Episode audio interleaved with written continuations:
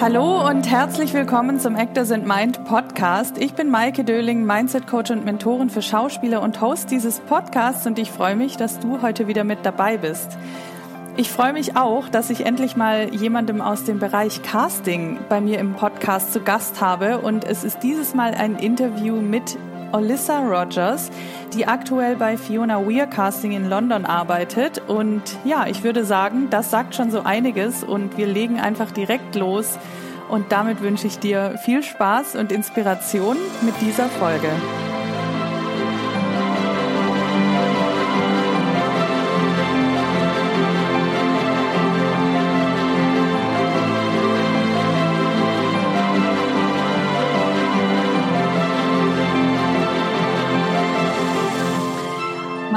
Heute ist Alyssa Rogers. Sie ist Schauspielerin und mittlerweile Casterin oder Casting Associate in London und ich bin sehr gespannt, gleich ihren Weg, ihre Geschichte zu hören, was sie dorthin gebracht hat und ja, was sie aus der Casting-Welt berichtet und euch, liebe Zuhörerinnen, auch mitgeben kann. Und ich freue mich sehr, dass du dir heute diese Zeit genommen hast für das Interview. Herzlich willkommen im Podcast, liebe Alyssa. Dankeschön, ich bin sehr froh, ähm, hier zu sein. Ja, magst du dich vielleicht einfach gerne selber auch nochmal vorstellen? Ich habe ja gerade auch gesagt, Casting Associate, das hast du mir gerade kurz vorher erklärt, was das bedeutet. Vielleicht magst du es gerne auch nochmal für unsere Zuhörer und Zuhörerinnen erklären. Äh, ja, also in the UK, also da hast du, da steigst du eben auf. Du steigst auf, du fängst an als Casting Assistent Casting Assistant und dann die Zwischenstufe, bevor du ein Casting Director bist, also dein eigener Boss ist ein Casting Associate. Das heißt, du hast mehr Verantwortung als ein Assistent, du hast mehr, ja, mehr Verantwortung. Du redest mit den Regisseuren, mit den Produzenten, du machst die Verträge, du hast einfach viel mehr Verantwortung als ein Assistent, der vielleicht mehr die Listen kreiert oder einfach den Associate sozusagen ähm, unterstützt. Mhm. Und das ist die Zwischenstufe, auf der ich gerade bin. Ich habe zwar so kleinere Projekte als Casting Director, also als mein eigener Boss, als Caster, aber für Fiona Weir Casting bin ich als Casting Associate angestellt. Also ich arbeite für sie. Mhm. Und du hast auch noch separat über sie auch deine eigenen Projekte, kleinere, oder ist das nochmal separat dann? Äh, die eigenen Projekte mache ich separat Mhm. In, meiner, in meiner Freizeit, wenn ich mal eine Freizeit habe, wenn ich mal die Zeit dafür finde, ähm, helfe ich ein bisschen aus. Manchmal Freunde und manchmal so Mini-Projekte, also nichts Großes, was ich jetzt äh, ähm, in Anspruch genommen habe. Ich habe zwar Angebote, aber momentan ist mein Job so viel los, ist da ist so viel los, dass ich keine Zeit habe, die größeren mhm. Projekte anzunehmen. Ich ja. wollte dich sowieso fragen, wie war eigentlich dein Arbeitstag heute?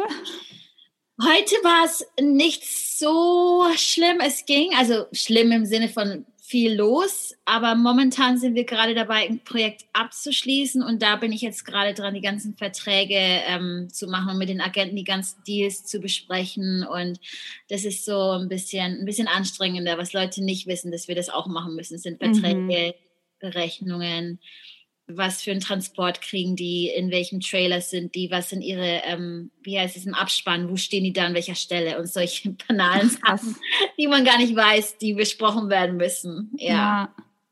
Habt ihr gerade so viel zu tun, weil äh, quasi durch Corona so viel aufgeschoben wurde oder habt ihr generell viel zu tun oder liegt das auch an der äh, aktuellen, also an der Pandemie sozusagen?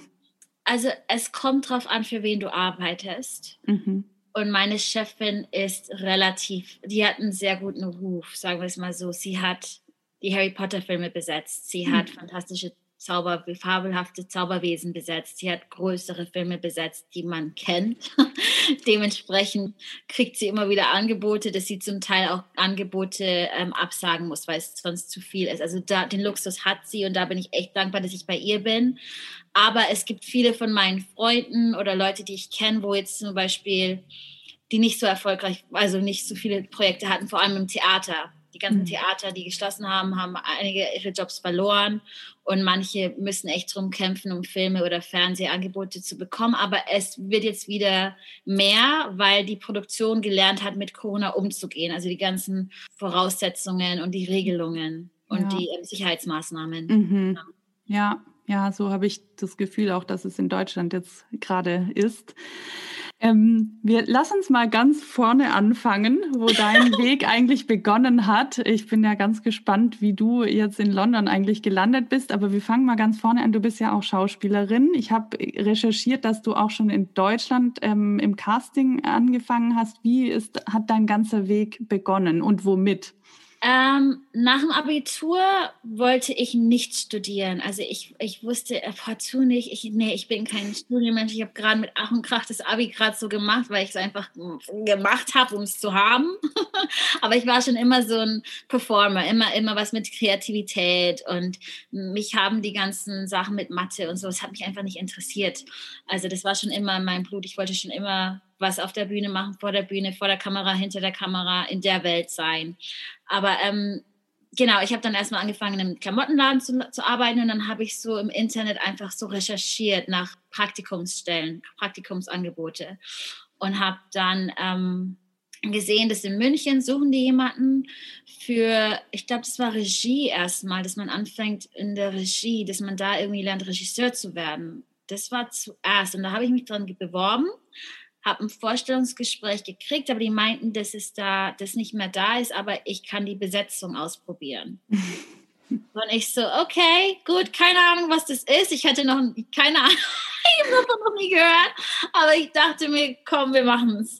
Und es war damals Besetzung für K11, also 2008. Und da ging dann der, der Lebensweg los mit Casting und ich habe dann immer gute Referenzen bekommen. Melissa, du machst das gut, du hast da ein Auge für sowas. Und ich so, ach echt, okay, ich mache mal hier weiter. Aber mein Schauspiel, also der Drang, die Leidenschaft nach Musical-Schauspiel hat halt immer wieder nach mir gerufen. Dann habe ich ähm, mich an einer Schauspielschule beworben oder einer Berufsfachschule für Musik und habe Musical erstmal studiert. Mhm. Musical habe ich da gemacht für zwei Jahre und dann bin ich ein Jahr lang nach Dänemark und habe da nochmal so einen Intensivkurs im Musical gemacht. Mhm.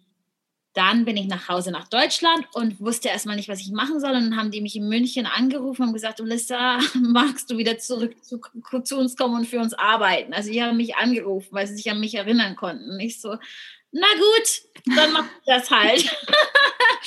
bin wieder nach München gezogen, habe dann da ja, ich glaube 2013 habe ich dann da angefangen zu arbeiten und habe mich dann hochgearbeitet und habe dann halt nebenbei so Amateursachen gemacht im Schauspiel und Musical, habe mich halt dann da immer, immer in meiner freien Zeit einfach weiter mich damit beschäftigt.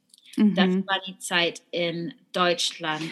Aber wolltest du, du bist ja dann als Schauspielerin quasi oder Musical-Darstellerin wieder zurück nach Deutschland gekommen und hast jetzt gerade gesagt, dann wusstest du nicht, was du machen willst. Warst du dir dann nicht mehr sicher, ob du noch den Schauspielweg gehen willst oder was war da quasi die Zeit? Ich glaube, ja, weil ich da so zwischen den Seilen gehangen war, weil ich da mhm. gerade jetzt die Ausbildung dann fertig hatte und dann habe ich mich tatsächlich nochmal, dann wollte ich nochmal studieren, also nochmal Musical und aber so einer richtigen Hochschule und Uni und habe mich echt, ich glaube, zehn an zehn Schulen beworben, bin immer ins Finale gekommen. Ich glaube, einmal waren wir, glaube ich, keine Ahnung, 600 Mädels ich war unter den letzten neun und dann haben sie sechs Mädels rausgeholt und ich war nicht dabei. Und es war dann so ein, boah, puh, jetzt reicht's erstmal. Jetzt habe ich erstmal die Schnauze voll. und dann kam, glaube ich, das gut mit, äh, mit München, dass sie mich angerufen haben. Mhm. Da habe ich mir gedacht, ja, weißt du was, ich probiere das jetzt erstmal und mhm. mach da weiter. Und ich hatte schon in München meine Freunde. Ich kannte das dann schon von damals, als ich da ein Praktikum gemacht habe. Das war die gleiche Firma. Und dann dachte ich mir, ich schaue einfach mal, was da passiert und habe das dann mit dem Schauspiel einfach nebenbei gemacht. Einfach mhm. trotzdem noch am, am Ball zu bleiben, aber nach den ganzen Absagen hatte ich erstmal die Schnauze voll. Ja. Und ja. was hat dich dann nach England gebracht oder wie ging dein Weg dann weiter?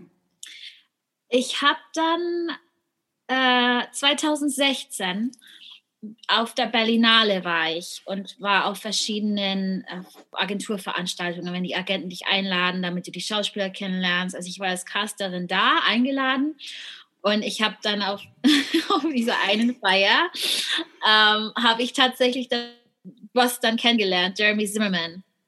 Und ich hatte keine Ahnung, wer er war, als wir uns unterhalten haben. Man unterhält sich halt mit allen Leuten. Und er meinte, er ist ein Casting Director. Und ich so, was ist ein Casting Director? Was, macht, was machst du genau? Verstehe ich nicht. Und der hat sich einfach nur amüsiert. Der fand es total amüsant. Und wir haben uns dann einfach so gut verstanden. Dann hat er mich auf jegliche Partys geschleppt und wir hatten einfach viel Spaß. Und dann habe ich ihn gegoogelt. Und ich so, wow, du hast UK's Leading Casting Director. Ich so, was? Was? Was? Okay, krass.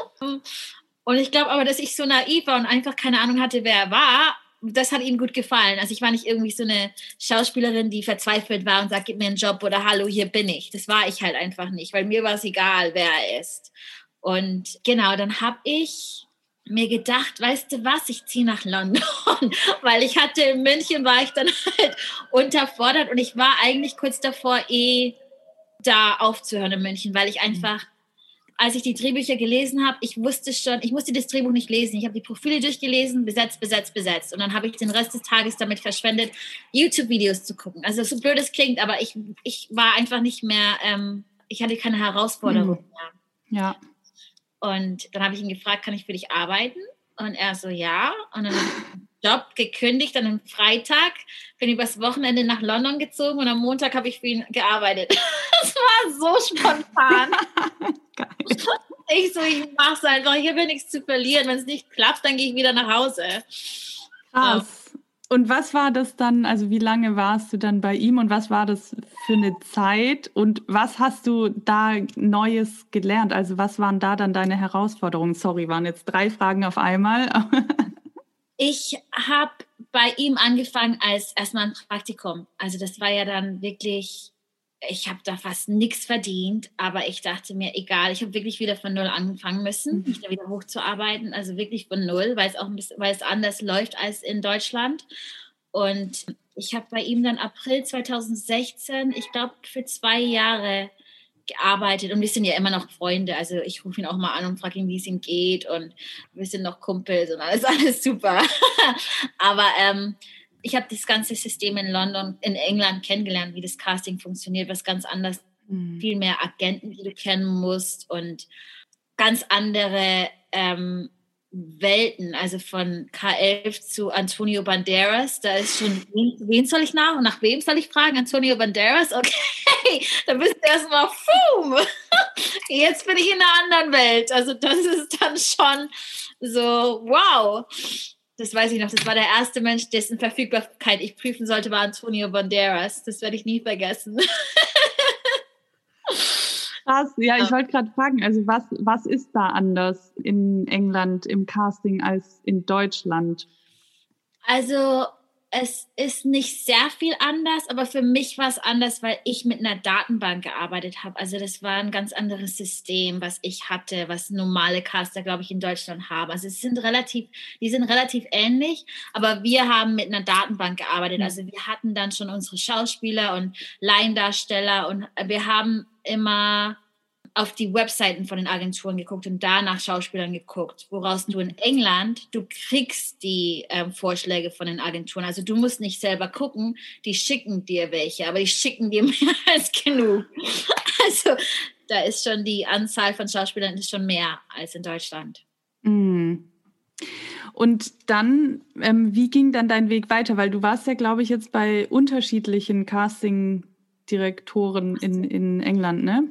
Ja, also ich habe dann zeitgleich, ich habe immer noch am Schauspiel gehangen, ich habe dann zeitgleich bei ihm gearbeitet und eine Schauspielausbildung dann tatsächlich mhm. in, in London gemacht. Weil so, das war ja auch, ich hatte ursprünglich vor, nach New York zu ziehen. Ich hatte ein, ein One-Way-Ticket. Ich wollte für ihn für, für ein paar Monate arbeiten, ein Praktikum machen und dann nach New York. Das war mein Plan. Ich gehe nach New York. Und dann gemeint, nein, du gehst nicht nach New York. Und ich so, okay, dann musst du, mich, musst du mir mehr bezahlen und du musst mir erlauben, dass ich hier eine Schauspielschule besuchen kann. Und ich bin in die Schauspielschule in New York, wurde ich akzeptiert. Also das war oh, schon krass. So, das sage ich ab, nichts wissen, ob ich überhaupt in eine Londoner Schauspielschule reingehen gehen, komme. Also das war so ein Risiko. Ich musste die absagen, aber nicht wissen, ob ich in eine andere reinkomme in London. das war so ein 50-50. Und ich so, ja gut, ich mach's und dann habe ich für ihn gearbeitet am Tagsüber, bin abends in die Schauspielschule gegangen. Also das war schon recht hektisch. Also das war echt so ein ja, kein Leben. Das war einfach nur Arbeit, Schule, Arbeit, Schule, Arbeit, Schule. Das habe ich auf jeden Fall zwei Jahre gemacht. Und dann habe ich bei ihm aufgehört und habe dann erstmal ein bisschen Schauspiel gemacht. Und dann bin ich aber, habe ich aber mir gesagt, jetzt ruft mich das Casting. es war immer so ein Scene, immer so ein, war ich im Schauspiel, habe ich das Casting vermisst, habe ich das Casting gemacht, habe ich das Schauspiel vermisst. Es war mhm. immer so ein Versuchen, das zu balancieren ja, auf jeden Fall habe ich dann eine andere Stelle gefunden. Also ich wurde dann empfohlen, habe dann für Carmel Cochran gearbeitet. Die hat End of the Fucking World besetzt auf Netflix. Das mhm. ist, glaube ich, kennt man. Oder zumindest in London, in, in der UK kennen das viele Leute. Und dann habe ich bei ihr aufgehört, habe wieder so einen Monat so Aushilfsjobs gemacht und dann hat sie mich wieder an jemand anderen empfohlen. Und das war dann Theo Park, wo jetzt Ted Lasso so viele Nominierungen bekommen hat. Also diese Golden Globe auch Nomination, die wir bekommen haben und jetzt gerade ziemlich überall im Netz gerade abgeht, mhm. womit ich nie gerechnet habe. Also da habe ich dann bei ihr nochmal zwei Serien mit besetzt. Sie hat jetzt auch Herr der Ringe ähm, besetzt. Das ist, glaube ich, die teuerste TV-Produktion, die jemals gemacht wurde wow. für Amazon. Also da war ich auch, habe ein paar Auditions mitgemacht. Und dann habe ich bei ihr aufgehört, dann habe ich bei Amy Hubbard gearbeitet, die hat alle Herr der Ringe Filme besetzt. Also die, mhm. hat, die hat auch große Sachen gemacht und auch jetzt auch wieder ein paar Projekte, wo ich mitgemacht habe, die haben jetzt auch wieder Nominierungen bekommen. Und dann nach ihr war dann Lockdown bin kurz nach Deutschland und dann bin ich im Juli letzten Jahres jetzt bei meiner jetzigen Chefin angekommen. Interessant, aber eigentlich über Empfehlungen dann ne, ist dein Weg gegangen. Alle Empfehlungen und dann bei der letzten habe ich mich beworben, weil ich es gesehen habe online und habe den Job dann bekommen. Und das, das war halt, ich habe immer alle Jobs im Casting bekommen. Also ich hatte drei Jobsangebote einmal auf einmal gehabt und musste mich zwischen drei Jobs entscheiden bei drei Castern. Und dann hatte ich wieder ein Angebot, während ich bei meiner jetzigen war, hat mich einer angeschrieben, ich habe so viel Gutes von dir gehört, bist du verfügbar? Und ich so, nein.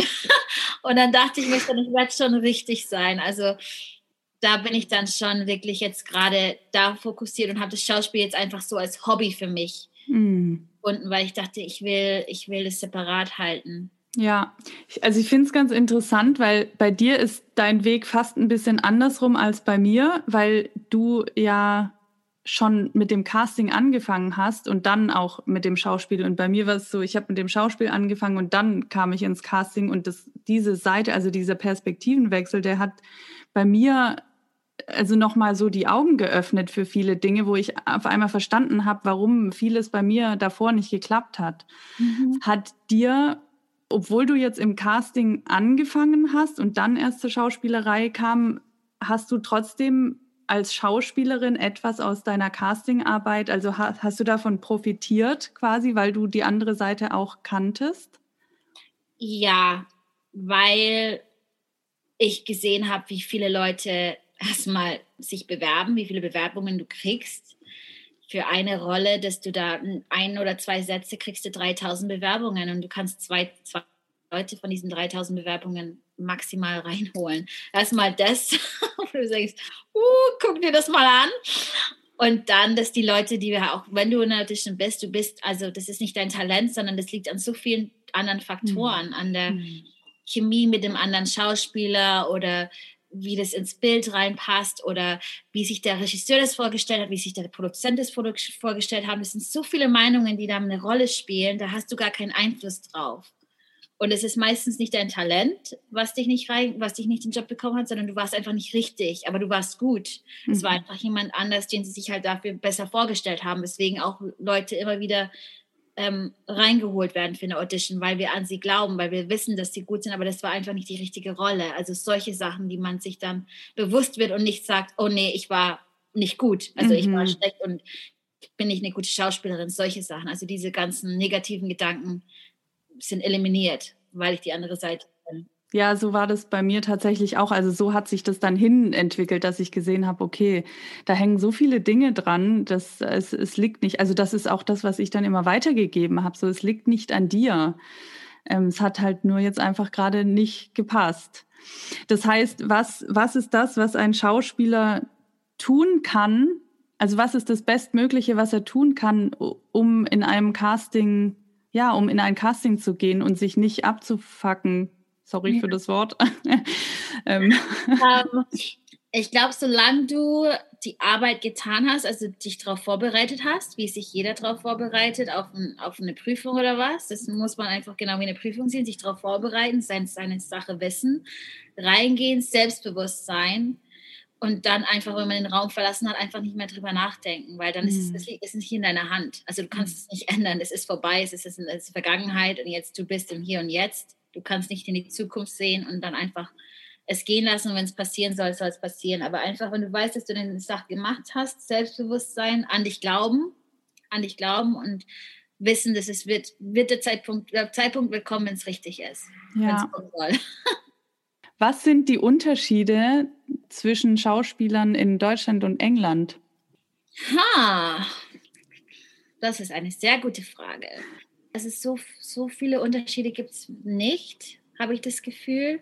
Wir hatten jetzt auch eine aus Deutschland, die wir jetzt für eine Audition reingeholt haben. Die war super, hat die Rolle aber nicht bekommen. Aber wir haben sie wieder für was anderes reingeholt, sie jetzt auch nicht bekommen. Aber es lag wieder an verschiedenen Umständen. Also ich glaube nicht, dass man sagen kann, dass es jetzt einen Unterschied gibt, gibt zwischen deutschen und englischen Schauspielern, weil die Herangehensweise ist das gleiche. Ich glaube, die passen sich jetzt auch so langsam alle an. Also auch mit wenn man jetzt Ivana Czabak oder Stanislavski oder Meissner, die nehmen ja alle, machen das Gleiche.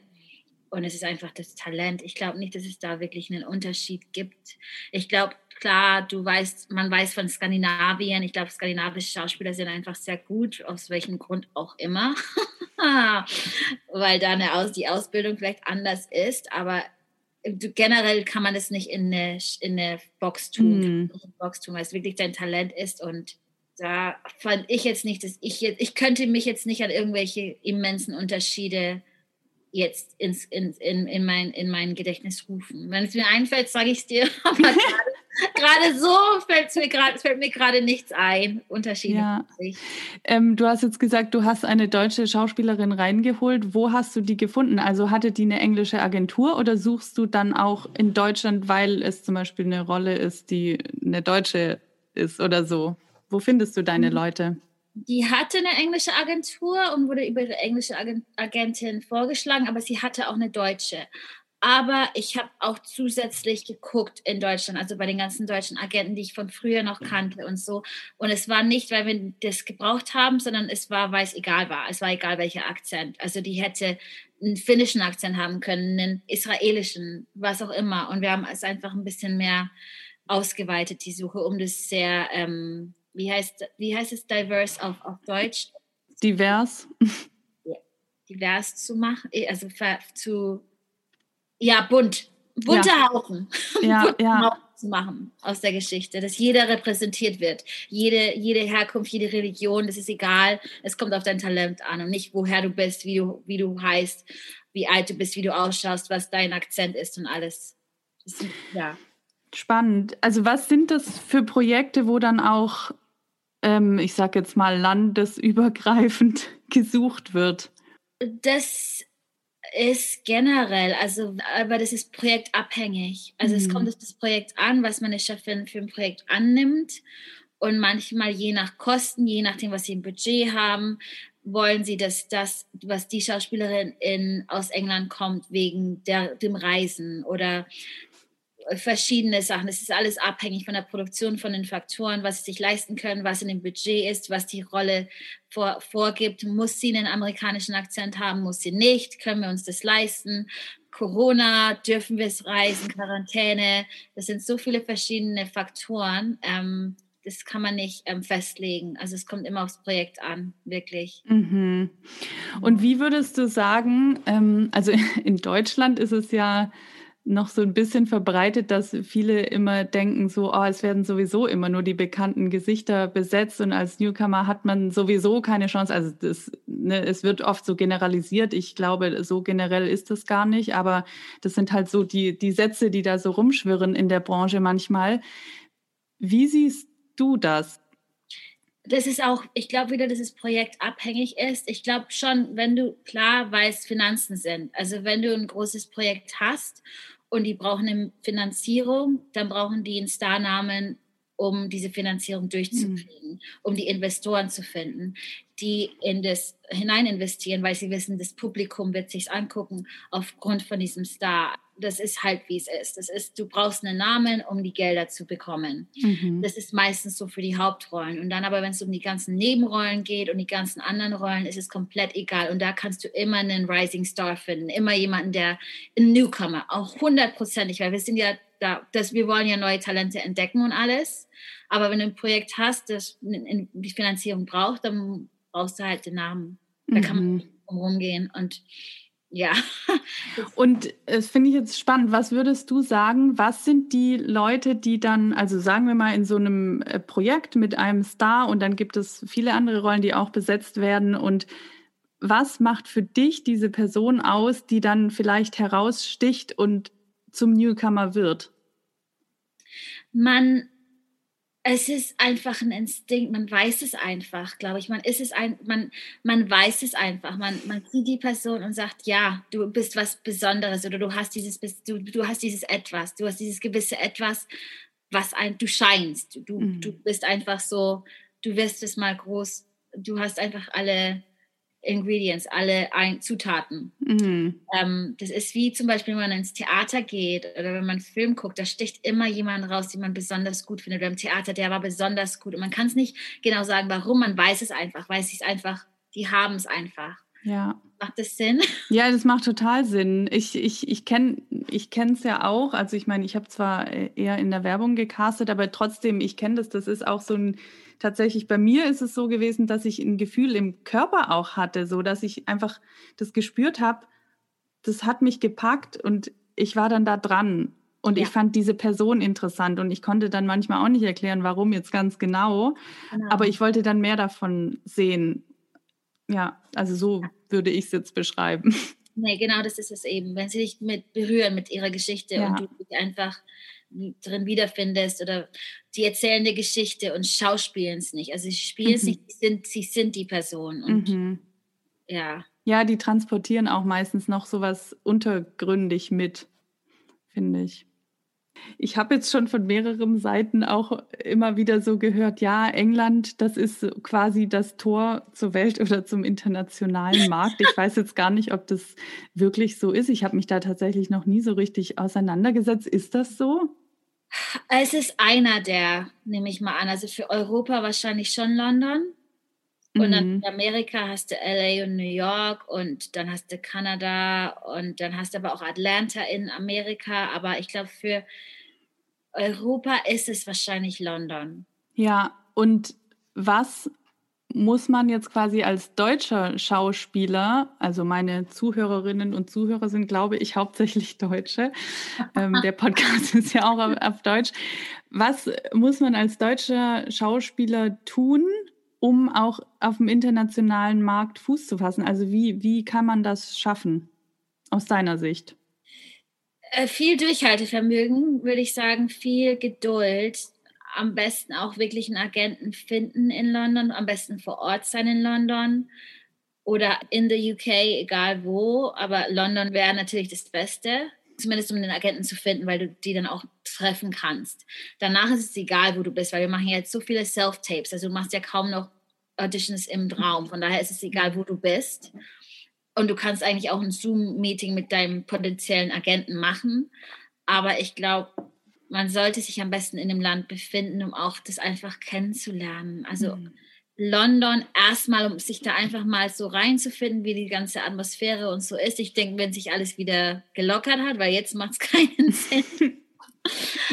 Aber so Fuß zu fassen, auf jeden, der erste Schritt, einen englischen Agenten zu finden. Das ist der erste Schritt, weil sonst kommt man nicht wirklich weit.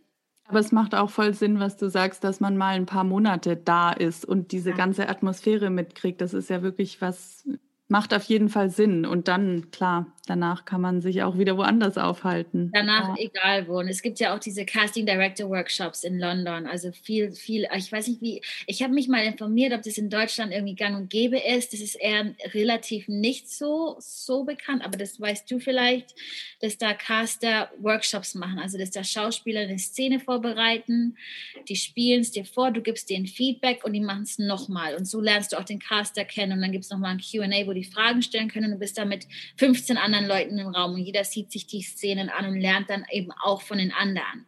Mhm. Ähm, da gibt es ah, so viele Caster, die das ähm, online machen, jetzt auf Zoom auch. Das, also ich hatte auch ein paar Leute aus Deutschland oder aus Luxemburg oder aus der Schweiz, die Zoom tatsächlich solche Workshops hier mit mir gemacht haben. Also das ist auch nochmal, wo du die Caster kennenlernen kannst und sie sich dich auch merken können, wenn sie dich interessant finden. Das ist keine Paid Audition, aber man lernt zumindest die Caster kennen und wie sie ticken. Und da gibt es ganz, ganz viele. Also das ist nochmal noch auch noch ein Weg. Ah, das ist ein super spannendes Thema, finde ich, weil das habe ich jetzt in Deutschland tatsächlich auch noch nicht so häufig gehört. Dass, also ich weiß, dass es einen Workshop gibt von der Iris Baumüller, zusammen, glaube ich, auch mit ein paar englischen Castern, wenn ich das richtig gelesen habe. Der findet aber auf Mallorca statt. Aber okay. das ist auch ein sehr, ähm, ja, das, die, die haben sogar einen Namen. Ähm, oh, jetzt fällt es mir gerade nicht ein. Aber ja, der findet auf jeden Fall regelmäßig mehrmals im Jahr statt. Aber ansonsten habe ich das tatsächlich in Deutschland auch noch nicht so richtig gehört. Deswegen, ich finde das total spannend. Ähm, da können ja Deutsche auch in England vielleicht sowas mitmachen. Ja, ja, genau. Das ist ein guter Tipp auf jeden Fall. Ähm, Gibt es noch andere Möglichkeiten? Also wenn man jetzt zum Beispiel nicht äh, keine Agentur in England hat oder noch keine Agentur, in Deutschland gibt es ja auch diese ganzen gängigen Plattformen, Filmmakers, Schauspieler, Videos etc., wo man auf jeden Fall drauf sein soll und wo auch Caster ja suchen. Was würdest du sagen, welche Plattformen sind das in England, wo man sich vielleicht auch anmelden kann? Mandy Mhm. Das ist so ähm, für jetzt auch so ähm, Studenten, mhm. ähm, Studenten, Filmstudenten Aufrufe machen für ihre, für ihre Abschlussarbeit oder sowas. Mandy. Und da kann sich jeder anmelden. Dann gibt es Casting Call Pro. Und dann äh, natürlich am besten ist Spotlight, weil Spotlight ist das, was alle nutzen. Aber Spotlight ähm, du brauchst gewisse Voraussetzungen, um drauf zu sein. Also du musst so und so viele Credits haben, du musst so und so viele Sachen gemacht haben, um drauf zu sein. Also sei es eine Schauspielausbildung oder dies und das. Ich weiß nicht genau, was es ist. Man kann es nachlesen. Mhm. Und um das zu bekommen, kann man eben bei Mandy anfangen und versuchen, da Jobs zu kriegen durch diese Film, Filmstudenten mhm. und diese ganzen Sachen. Also aber man muss da dann schon dranbleiben. Ich würde Mandy sagen, wenn man jetzt keine Schauspiel, äh, keinen Agenten hat oder irgendwas und da versucht dann durch Mandy, ja, mm. ist das so die, das Äquivalente zu Filmmakers und Schauspielern. Ja. Und du hast es vorhin schon so ein bisschen angesprochen, aber was würdest du sagen, welche Rolle spielt ein akzentfreies oder fließendes Englisch? Ich würde empfehlen, es nicht zu lernen. Wenn man jetzt nicht ein Meister von Akzenten ist, dann lieber lassen und einfach wirklich seinen eigenen Akzent zu nutzen, von Vorteil mhm. zu nutzen. Weil man, du kann, man kann nicht gewinnen gegen jemanden, der, dessen natürliches, natürlicher Akzent RP ist. Also ja. sehr man es versucht, man hört es immer raus. Das merke ich auch, wenn ich Leute höre, die einen amerikanischen Akzent machen. Ich, ich höre, dass es nicht der richtige ist. Mhm. Dass das nur so Kleinigkeiten sind. Für mich, ich finde, das macht keinen Sinn, das zu lernen. Ich finde, mach dir erst einen Namen mit deinem natürlichen Akzent, nutze es für deinen Vorteil. Und wenn du das dann hast, dann kannst du natürlich lernen, den britischen Akzent und sowas. Aber man wird immer, das, die werden immer zu den Leuten gehen, dessen natürlicher Akzent es zuerst ist, weil das merkt man auch im Schauspiel. Man spielt besser in der Sprache, in der man normalerweise spricht, in seiner Muttersprache. Ja, stimmt. Ähm, Aber äh, du hast recht, ich meine, der natürliche Akzent, das ist vielleicht dann auch eine Besonderheit, die man ja. hat und vielleicht passt dann exakt darauf irgendwas, ne? Also. Ja. Und vor allem, weil es jetzt wirklich darum geht, in der Welt oder im, im, im Casting-Bereich wirklich die Leute zu besetzen aufgrund ihres Talentes und nicht, hm. woher sie kommen, was sie, wie sie sprechen, wie sie ausschauen. das ist so, deswegen würde ich sagen, nutzt das zu deinem Vorteil und du kannst, man kann auch nebenbei den akzentfreien lernen, aber man wird keine Chance haben, wenn man es nicht hundertprozentig kann, weil die Leute, die es haben, die werden zuerst rausgesucht. Mhm. Wir haben vorhin von dem gewissen Etwas gesprochen, was ein Schauspieler ja hervorhebt, sage ich mal. Gibt es noch irgendwas anderes, was ein Schauspieler für dich mitbringen oder zeigen sollte oder was dich auf einen Schauspieler aufmerksam werden lässt? Der die Persönlichkeit, glaube mhm. ich einfach. Und wie sie, wie sie sich, wie sie sich verkaufen, wie sie sich vor, wie sie halt sind als Person. Und man merkt es, man merkt es auch, wie, also einfach vom menschlichen ja, ob man mit denen, ob die jemanden sind, mit dem man am Set arbeiten kann oder nicht, oder ob man lieber das lieber nicht um, umgehen will, ob die selbst sicher genug sind, um Set zu funktionieren. Das merkt man auch in Auditions. Wenn die nervös sind und das sich entschuldigen, dann sagen wir, das ist hier eine Audition, wie wirst du nur am Set funktionieren? Deswegen sage ich, sei selbstbewusst, du weißt deine Sachen und dann kannst du rausgehen und danach zittern oder weiß ich nicht. Ja, ja. Aber ähm, und einfach du selbst sein. Also das sage ich jedem, man soll sich nicht irgendwie eine Maske aufsetzen. Finde ich spannend, was du sagst, weil also ich, ich muss auch dazu sagen, ich finde, es gibt so zwei unterschiedliche Arten des Selbstbewusstseins. Das eine ist so das gespielte Selbstbewusstsein, was ich ehrlich gesagt immer gesehen habe und was für mich dann auch wieder so eine Maske war, wie du gerade auch gesagt hast. Und ich glaube, das ist wirklich was, wo meiner Meinung nach jeder Schauspieler echt dran arbeiten sollte an seiner Persönlichkeit, dass man erstens mal diesen, dieses Selbstwertbewusstsein auch hat und weiß, was man kann und das auch natürlich ähm, rüberbringt quasi, weil ich finde, dieses natürliche Selbstbewusstsein ist viel wichtiger oder viel kraftvoller, sage ich mal, als dieses aufgesetzte, ja, ich gehe jetzt dahin und ich, ich, ich spiele ein Selbstbewusstsein, aber eigentlich bin ich es gar nicht. Ja. Ja, aber es finde ich einen schönen Punkt, weil äh, es ist definitiv eine, eine Persönlichkeit. Was, was sind das für Persönlichkeiten, die du interessant findest als Mensch oder als Schauspieler? Ich finde sie eigentlich alle interessant. Also alle, da, weil sie so verschieden sind. Und das ist immer schön, einfach diese ganzen Vielfältigkeiten zu sehen. Da bin ich nicht so ähm, wählerisch. Für mich ist es einfach, wenn die zu egoistisch sind oder zu zu selbstverliebt und solche einfach diese, ja, auf, nicht auf dem Boden geblieben sind, dann ist es so, mhm. oh Gott. Aber ähm, ja, ich finde ich find die alle spannend. Die, haben, die bringen alle was mit sich. Also wenn ich deren Geschichten auch höre, auf diese Workshops, die ich mache, weil ich lerne die dann auch selber kennen. Also ich sage dann, sag mir einfach mal, erzähl mal was über dich, sag mir was über dich, wo hast du studiert, wolltest du das schon immer machen, was machst du in deiner Freizeit?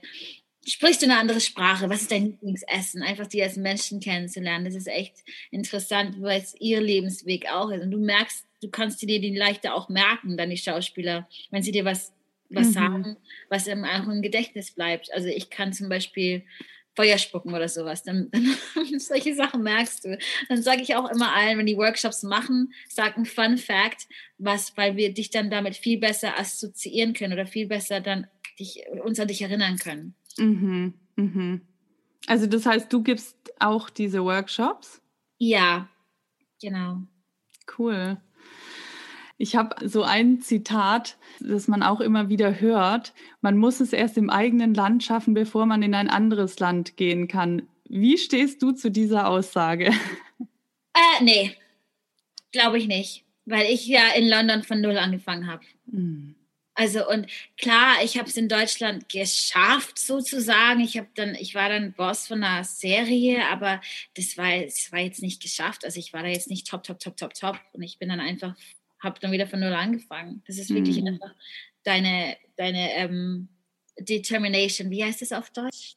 Bestimmung. Dein Durchsetzungsvermögen, dein Wille, dein Wille dein Wille, dein, was du wirklich erreichen willst, wenn du dir was ins Ziel, ins, also wenn du ein Ziel vor Augen hast, bleib einfach dran und es wird passieren. Das ist also. Ja, ich, also ich glaube auch ehrlich gesagt, ich hatte da auch mal ein anderes Interview mit einer Schauspielerin, die auch meinte, so, sie hat gar keine Lust, es in Deutschland zu schaffen. Sie will, sie hat viel mehr Interesse an diesen französischen Filmen, an den englischen Filmen und so. Und ich glaube auch, wenn, wenn man keine Lust hat, es in einem bestimmten Land zu schaffen, dann sollte man es auch nicht probieren. Also geh doch dahin, wo du Bock drauf hast. Genau, genau das ist es, ja. Ähm, ich glaube, wir hatten das vorhin schon so ein bisschen, aber es gibt ja auch echt viele Schauspieler, auch in meinem Freundeskreis, so, die immer so diese Eintagesrollen kriegen und die endlich mal was Größeres oder eine Hauptrolle oder ein größeres Projekt haben wollen. Was würdest du sagen? Ähm, wie, wie schafft man das? Ja, die Frage höre ich ganz oft, auch in meinen Workshops. Ich so, ja, Tja, das ist eine sehr gute Frage. Wenn ich das wüsste, würde es jeder machen. Aber ähm, ich glaube wirklich, das ist einfach wirklich dein Wille, Durchsetzungsvermögen und einfach dranbleiben und selber. Also dieses being proactive, wirklich, das ist das, was ich allen rate. Wenn du auch, weil die meisten Schauspieler schreiben auch, also die sind kreativ, die, die können ihre eigenen Geschichten schreiben, die können sich selber besetzen in den Rollen, die sie spielen wollen. Und ähm, einfach wirklich selber, selber selber, selber, selber proaktiv sein und nicht drauf einfach rumsitzen und warten, bis dein Agent dich anruft und dich einlädt auf eine Audition, sondern einfach schreib deine eigenen Geschichten, schreib die Rollen, die du machen willst, ähm, kommuniziere mit anderen Schauspielern, mach zusammen Projekte und das wird dann auch alles passieren, weil wenn man wirklich dranbleibt und dafür arbeitet, dann kommt es auch alles zurück. Und es gibt so viele Sachen jetzt online, die du machen kannst auf hm. Facebook und dann via Zoom. Und dann kannst du es aufnehmen, auch via Zoom oder ein Theaterstück und dann einfach verschicken und einfach an die Caster rausschicken. Und sagen, guck mal, ich habe hier einen Link, ich habe das gespielt, wenn du Zeit hast, dir das anzugucken, würde ich mich freuen. Und da hast du schon mal was. Und du weißt ja nie, wer das sieht. Und das Timing könnte passen und da hast es. Also und dann kommst du auch hoch, aber du musst dafür arbeiten. Du kannst dich nicht darauf verlassen, mhm. bis du jetzt, weil du eins Tagesrollen, dass die nächsten kommen. Du musst trotzdem dranbleiben. Ja, ich glaube, das ist ein wichtiger Punkt, proaktiv sein. Also tatsächlich auch, glaube ich, bei allen so, die ich, die ich kenne, die irgendwie ihre Karriere auf ein anderes Level gebracht haben. Das war immer der Punkt, wo sie angefangen haben, selber loszugehen für bestimmte Dinge. Ja. Ja. Ich fand es voll interessant, was du vorhin gesagt hast, dass du quasi den, den ersten englischen äh, Casting Director auf einer Berlinale Party oder irgendwo kennengelernt hast. Also es war ja im Grunde ein, ein ich, ich nenne es mal, weil du selber gesagt hast, in Anführungsstrichen naives Netzwerken. Also du wusstest gar nicht, wer er ist. Was sagst du zum Thema Netzwerken? Wie wichtig ist das und was ist eigentlich genau Netzwerken?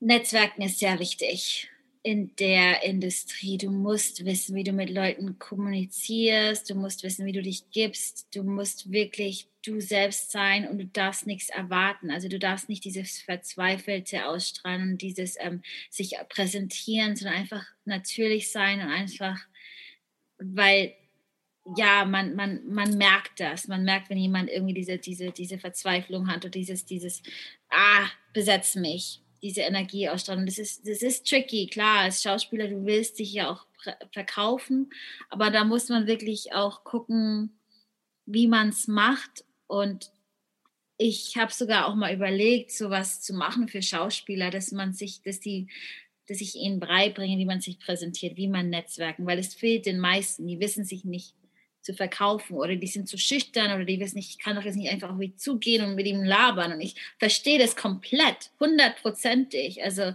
ich war da ja nicht anders. Wenn ich, wenn ich gewusst hätte, wer das ist, keine Ahnung, wie ich mich dann verhalten hätte, aber weil ich es nicht wusste. Und ich glaube, das ist so, äh, aber es ist, es ist sehr wichtig, Networking und einfach wirklich mit Leuten kommunizieren und charmant und es ist nicht einfach, aber Schauspieler sollten es eigentlich können, weil sie ja Schauspieler sind, aber ja, das ist, ähm, das ist echt ein interessantes Thema, womit ich mich auch viel auch auseinandergesetzt habe, ob das was wäre, das man anbieten könnte für Schauspieler, ob da irgendwie die Nachfrage ist, dass man einfach lernt, wie Networking geht, weil es so wichtig ist in der Industrie. Ganz ehrlich, ich glaube, das ist, da gibt es eine große Nachfrage, weil auch bei meinen Klientinnen und Klientinnen ist es echt, also das Thema Netzwerken ist eigentlich immer so ein Hassthema. Und alle fühlen sich erstmal unwohl damit, weil sie halt dieses Gefühl haben, das ist so ein Anbiedern. Ja, das ist. Und da ist halt die Frage, wie, also wie kommt man da raus? Und das sind ja eigentlich genau diese, am besten wäre es, wenn man einfach jedes Mal diese Naivität einnimmt, was natürlich nicht so einfach ist und einfach ins Gespräch kommt. Also man muss ja nicht jedem die, die Karte in die Hand drücken. Also ganz ehrlich, ich war auch, ich glaube, letztes Jahr nochmal auf so einem Agenturevent als Casterin noch. Und die Leute, die mir ihre Visitenkarte in die Hand gedrückt haben, das war für mich unattraktiv. Aber die Leute, die einfach sich mit mir unterhalten haben, wo ich was über diese Person erfahren habe, das war für mich interessant und die habe ich jetzt noch im Kopf. Das, dass man, ja, dass man das Schauspiel nicht ins, ins, ins Rampenlicht stellt, sondern sich selber als Person. Mhm. Und dann kann man sagen, man ist Schauspielerin, aber die wollen dich als Person auch kennenlernen. Und wenn man sich auch für die, für die interessiert, also wirklich aber nicht welche Projekte die gemacht haben oder oh, ich habe das geliebt. Ich meine, klar, man kann es erwähnen, aber einfach auch mit denen über andere Sachen zu sprechen, weil die sprechen jeden Tag drüber. das ist mein Job. Ja, okay, ich habe jetzt, ich habe jetzt die ganze Zeit gearbeitet. Lass uns doch mal über was anderes sprechen. Über, weiß ich nicht, ja, aber wo, wo, spielst du ein Instrument? Ich weiß es nicht. Irgendwas, was einfach ein bisschen ähm, Leichtigkeit ins mhm. Gespräch mhm. Leichtigkeit. Und dann kann man immer, ja, ich glaube, einfach sich auf normalen Menschenebene zu unterhalten. Weil wir brauchen die Schauspieler genauso wie die uns brauchen. Ja. Ich sage, jetzt tut mich nicht auf den Thron. Ich wäre, ich, ich, ich brauche euch so, wie ihr mich braucht. Also da bin ich immer so, wir sind ein, wir sind auf dem gleichen, äh, auf der gleichen Ebene. Da gibt es kein hier. Ja, ich glaube, das ist es einfach auch eine, eine Verbindung aufzubauen, eine Verbindung herzustellen und ähm, ins Gespräch zu kommen. Und das stimmt. Ich habe das auch letztens schon mal gesagt. Ich bin als Casterin auch manchmal bedürftig geworden, wenn ich unbedingt einen bestimmten Schauspieler besetzen wollte. also ja, Augenhöhe ist, glaube ich, das Stichwort. Ja, liebe Ulissa, wir sind schon fast am, die Stunde geht immer so schnell vorbei. Krass, ja. Ich habe jetzt ja so einiges gefragt. Gibt es noch irgendwas, was ich vielleicht nicht gefragt habe, was dir wichtig ist den Zuhörerinnen und Zuhörern noch mitzugeben? Ich glaube, dass E-Castings immer wichtiger mhm. werden. Also, dass man da einfach auch weiß, wie ein gutes E-Casting ausschauen sollte. Mhm. Dass man da einfach sich dann, wenn man sich damit nicht, nicht auseinandergesetzt hat, dann macht's mal. weil das wird jetzt immer mehr gang und gäbe, weil jetzt man weiß, es geht mit Corona haben wir gesehen, wir können von zu Hause arbeiten, wir können mehrere Leute sehen, aber wir werden dann auch dementsprechend mehr E-Castings sehen. Und da ist es wirklich Qualität und alles. Und je besser dein E-Casting ist, desto höher ist die Chance, dass du tatsächlich dann auch weiterkommst in die nächste Runde. Und da ist, glaube ich, wenn er sich damit noch nicht befasst hat, das ist auf jeden Fall. Was würdest du sagen, was sind so die zwei, drei wichtigsten Dinge bei einem E-Casting? Dass der Rahmen natürlich passt. Also das ist mhm. immer in Lands Querformat. Querformat ist. Oh mein Gott, wirklich, Leute, macht es im Querformat. Das war bei uns schon damals auch immer Thema. Querformat wenn man einen blanken Hintergrund hat, dann am besten einen blanken Hintergrund haben. Wenn es nicht geht, dann ist es auch kein Problem. Also in London, die Miete ist teuer. Da hat nicht jeder mal eben ein riesen Apartment. Ich habe auch nur mein Zimmer und da ist auch alles vollgestellt. Aber wenn man irgendwie einen blanken Hintergrund findet, dann ist es immer besser und die Qualität. Also dass man dich sehen kann, dass du immer im Fokus bist und dass man dich hören kann. Weil das Problem ist jetzt, dass Leute so eine hohe Qualität machen, dass es dann zu groß ist, dass wir es nicht runterladen können. Oder sie dann, sie kompromieren es dann auf Minimalste, dass dann der Fokus dann, die Unschärfe dann reinkommt. Und ich sage, das bringt, das bringt mir nichts, machst du einfach das Ganze mit dem Maß. Einfach eine gute Qualität. Man kann dich hören, mehr brauche ich nicht. Ich brauche keine Kinoleinwand Qualität, aber ich, ich kann es auch nicht im Fokus außer Fokus bringt es mir auch nichts. Ja, ich glaube, das ist ein, ich meine, man, es, es kann ein Handyvideo sein, aber halt in guter Qualität. Genau, genau. Also, und was ich auch immer sage, ist, Leute, schreibt Label, Label your Self-Tapes. Ich weiß nicht, was Label heißt jetzt auf Deutsch, aber halt ähm, benennen. Benennen, ja. genau Namen der Rolle und Take mhm. One oder was auch immer es ist, weil manchmal kriege ich dann echt Self-Tapes, die dann A, Z, I 576 ist. Und ich so, und dann muss ich die nochmal durchhören und sagen, wer ist das, welche Szene ist das? Und dann kriegst du so viele. Und das manchmal verschwende ich eine Stunde, nur die umzubenennen, weil Leute das einfach abschicken, wo ich mir denke, in der Stunde hätte ich zum Beispiel noch Lebensläufe angucken können, unter anderem vielleicht euren. das ist so, ja. Es gibt ja hin und wieder auch E-Castings, die sehr kompliziert sind umzusetzen. Also gerade von, dass man sagt, nee, ich habe jetzt aber dieses oder jene, jenes äh, Tool nicht zu Hause. Was würdest du sagen? Also wo, worauf kommt es an bei der Spielszene? Auf, auf, auf Schauspiel. Also wenn du wenn du da nicht den Raum hast oder nicht, dann ist es, dann macht es wirklich nicht, weil im Endeffekt zählt wirklich dein Talent und ob du schauspielen kannst und nicht wie der Hintergrund ausschaut oder dass du dich da jetzt nicht nach links bewegen konntest. Und, weil das sehen wir. Wir wissen, ob du es ob kannst oder nicht. Und würdest du sagen, also wenn man jetzt zum Beispiel keinen Anspielpartner hat, was, was ist so die beste Möglichkeit, ähm, auch ohne Anspielpartner ein gutes E-Casting zu machen, wenn es ein Dialog ist? Also, was ich so gesehen habe, ist an manche Leute entweder auf Zoom oder auf WhatsApp oder so mit jemandem das auf Videos sehen und dann mit dem anderen Gerät aufnehmen. Oder man nimmt die Sätze selbst auf und muss das halt dann timen. Also man spielt es dann ab und spielt dann gegen sich selber sozusagen. Da gibt's, mhm. geht auch so, aber das ist halt, das, das ist Übung. Es funktioniert, ich habe es gesehen, weil Leute das auch gemacht haben. Das sind die zwei Möglichkeiten. Es ist immer besser, einen Anspielpartner zu haben oder irgendwas, weil wenn du da gar niemanden hast, ist es schwierig für uns, uns da auch rein zu versetzen und zu sehen und uns das vorzustellen, was der andere jetzt, jetzt gerade sagt. Also so, wenn es möglich ist, einfach versuchen, irgendwie einen Anspielpartner zu haben oder sich das sogar selber tatsächlich einzusprechen und abzuspielen. Mm. Ja, es gibt ja auch diese Plattform We Audition, ne? Die wurde, mhm. ich weiß nicht, ob du die kennst, aber das, also ich glaube, da gibt es jetzt auch mittlerweile einige deutsche, deutschsprachige Leute auf dieser Plattform. Ich glaube, das ist auch eine gute Möglichkeit. Yes. Ja, liebe Olissa, wo geht's denn bei dir jetzt hin? Was sind deine kommenden Projekte? Was steht an? Ähm, ich habe jetzt, wir haben jetzt, jetzt mit dem einen Projekt, das haben wir jetzt fast fertig. Das ist für Netflix ein Film. Jetzt haben wir noch, helfen wir noch bei einer Serie aus, wo ich noch nicht sagen kann, was es ist, aber mhm. es, es ist ein bekannter Regisseur, Regisseur, den jeder kennt, glaube ich. Also das ist ein Name, den jeder kennt. Einer der wenigen, die man kennt, wenn man den Namen hört. Dementsprechend ist die Arbeit relativ viel auch. Aber es ist Gott sei Dank nur eine Rolle, wo wir helfen. Und dann haben wir erstmal eine kleine Pause, weil wir alle eine kleine Pause brauchen. Und dann hat sie, glaube ich, wieder vier oder fünf Projekte, die wieder anfangen. Also für Sky machen wir was, dann für, ich glaube, für Kino ach, die hat immer so viele Projekte, da ist es so, was machst du nochmal? Aber das sehe ich dann, ab Mai geht es dann für mich wieder weiter. Also nachdem ich im April eine kurze Pause hatte, um mich zu regenerieren, ähm, sind einige Projekte. Aber ja, Fiona Weir, da kann man gucken, was sie gerade macht. Cool. Und hast du eigentlich auch, also ich, ich denke mal, du möchtest dann auch irgendwann Casting Director sein, oder? Oder wo, wie, wie geht es bei dir dann weiter?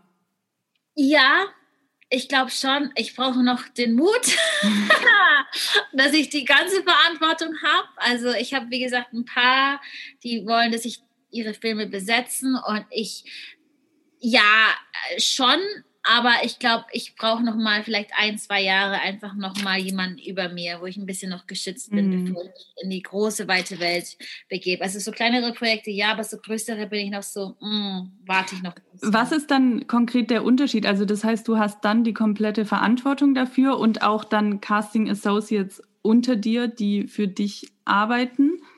Casting Associates, Casting Assistants. Mhm. Klar, auf, in, auf lange Sicht. Als erstes ja. bin ich auf mich allein gestellt, weil die muss man ja dann auch bezahlen. Und das ist ja auch, äh, aber ja, das ist dann so das Endziel, dass du dann wirklich eine kleine Truppe von Leuten hast. Und es sind wirklich nicht viele. Also es sind meistens zwei, drei Leute.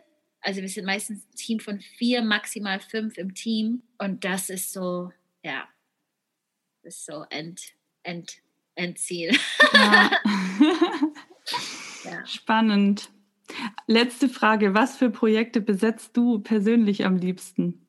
Ich habe wirklich jetzt so Komödie, hat mir jetzt echt gut gefallen. Jetzt zum Beispiel mit Ted Lasso, das war bei Theo Park. Ähm, da habe ich so richtig die Leidenschaft für Komödie entdeckt. Mhm. Ähm, Das mag ich total gern, weil es einfach wirklich, du lachst, du hast Spaß und ist einfach schön. Klar, Drama und so, die Emotionalität und so zu finden, die Intensivität ist auch klasse, aber ich mag die Komödie sehr gern. Also ich habe da keine Präferenzen wirklich, aber das, also mein Lieblingsprojekt bisher war eigentlich Ted Lasso von allen Projekten, mm. die ich bisher besetzt habe in London.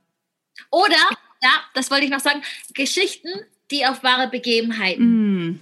Das ist so mein, mein Herzblut, meine, meine Leidenschaft, dass ich wirklich eine Geschichte erzählen kann und eine Geschichte, die auf einer wahren Geschichte beruht, also eine Begebenheit, die, die erzählt werden muss, die die Welt berührt. Mhm. Das, das top noch die Komödie ist sowas, wo du die Welt bewegen kannst mit der Geschichte, die tatsächlich passiert ist. So das stelle ich mir auch spannend vor. Vor allem dann auch so den Schauspieler oder die Schauspielerin zu finden, der diese Person dann repräsentiert ja. sozusagen, ja. ja. Auch eine Herausforderung, weil du mhm. willst dem ja gerecht tun. Also ja. du willst ja so nah wie möglich an der Wahrheit, an der Wahrheit bleiben. Ja.